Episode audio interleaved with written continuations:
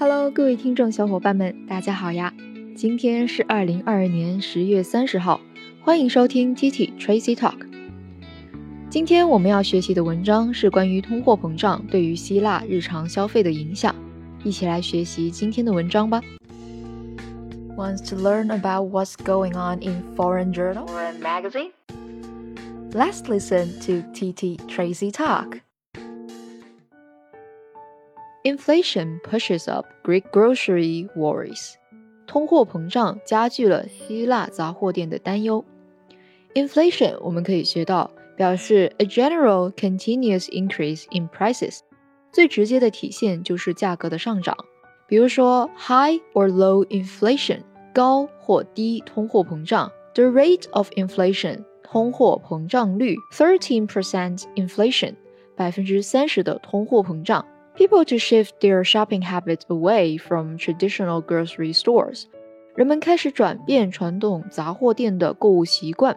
这里可以学到词组 shift from，shift A from B，从 A 向 B 转移。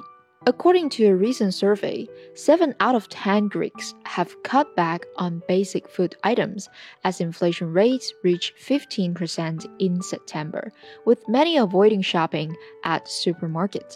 根据最近的一项调查， 九月份的通货膨胀率达到了百分之十五，而十分之七的希腊人已经减少了对于基本食物的消费，而许多人也避免在超级市场，也就是我们所说的 supermarket 里面购物。这里可以学到 seven out of ten 分数的一个表示方法。我们还可以说 one third，表示三分之一。Since everything has gone up in price, many resort to farmers market with the hope of getting better prices, buying directly from the source without a middleman. 那由于一切物价都上涨了，很多人都直接转向了农贸市场，希望能够以更低的价格获取更高的商品，直接从源头购买，也没有中间商赚差价。这里可以学习到 resort to。It means to do something that you do not want to do because you cannot find another way of achieving something，表示在别无办法的情况之下去诉诸、 依靠和采取某一种方法。举个例子，I had to resort to violence or threats to get my money。为了拿到我的钱，我被迫诉诸暴力或者是采取威胁的手段。When she didn't answer the phone, I resorted to calling up to her from the street. 她不接我的电话，我没有办法，只好站在街上对她大喊。这个表达呢，类似于 have to，表示一种被迫的行为。Thank God prices here at the farmers market are still approachable, said local residents. 谢天谢地，农贸市场的价格仍然可以接受。当地的居民是这样说的。在这里，我们可以学到单词 approachable，它有两个表达意思。第一个，it means friendly and easy to talk to，用来形容人，表示友善的、易接近的。比如说，Graham's always very approachable. Why don't you talk the problem over with him? 格雷厄姆一向很友善，你为什么不跟他谈谈这个问题呢？那 approachable 的第二个用法则是用来表示距离。比如说，If a place is approachable, you can reach it or get near to it，表示可接近的、能达到的。It is one of the few lakeside villages approachable by car. 那是为数不多的只用开车就可以到达的湖滨村庄之一。So now let's get back to the article. Especially for people like me that don't earn enough. I've stopped going to supermarket. I've changed what I shop now nowadays because everything has gone up. I love coffee and I had to stop drinking it. I used to buy a kilo for about 7 euros, and now half a kilo goes for that amount. I can't afford it. Like Thanos, many Greeks' grocery lists are shrinking as food prices continue to rise. 那像这个当地的居民一样所表示的这样一种现象，随着食品的价格持续上涨，许多希腊人的购物清单也正在减少。这里我们可以学到 shrinking，表示 to be smaller or to take something smaller，使缩小，使变小。举个例子，Your sweater will shrink if you wash it at too high a temperature。用温度过高的水来洗毛衣，毛衣就会缩水。The company's profits have shrunk from $5.5 million to $1.25 million. 公司利润从五百五十万美元减少到了一百二十五万美元。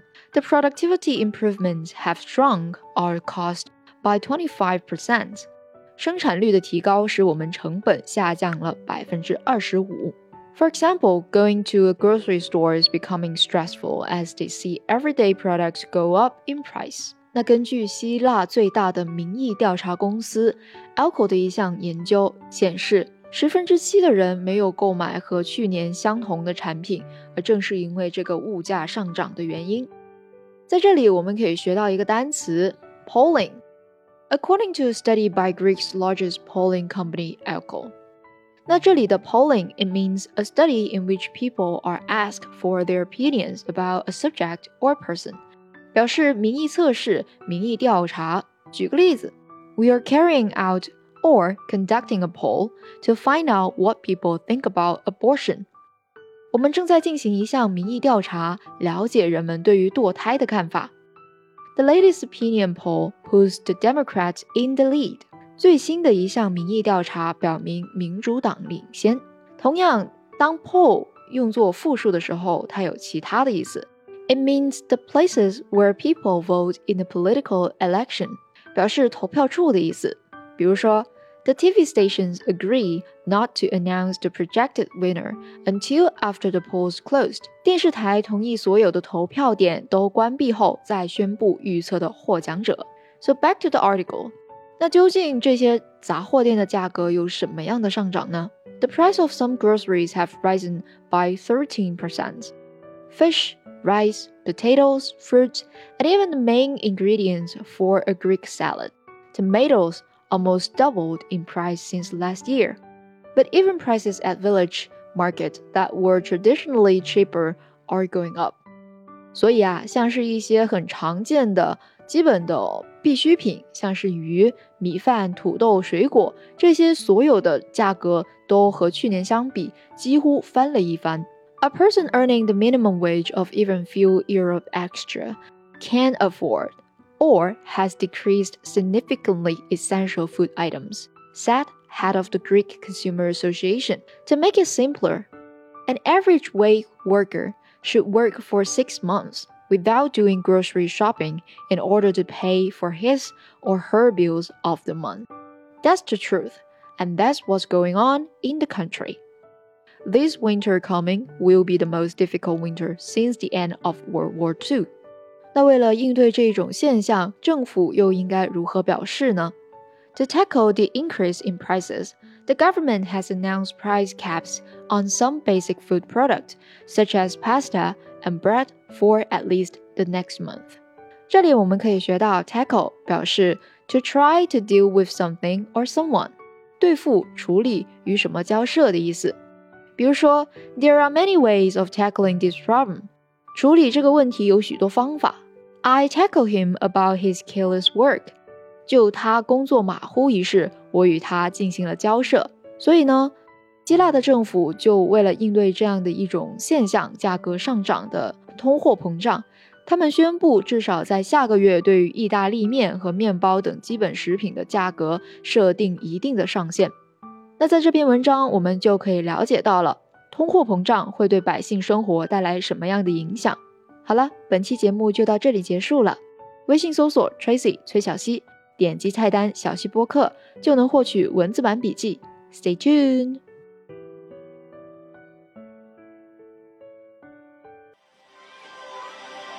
还没有听过瘾吗？想要继续收听精彩的内容吗？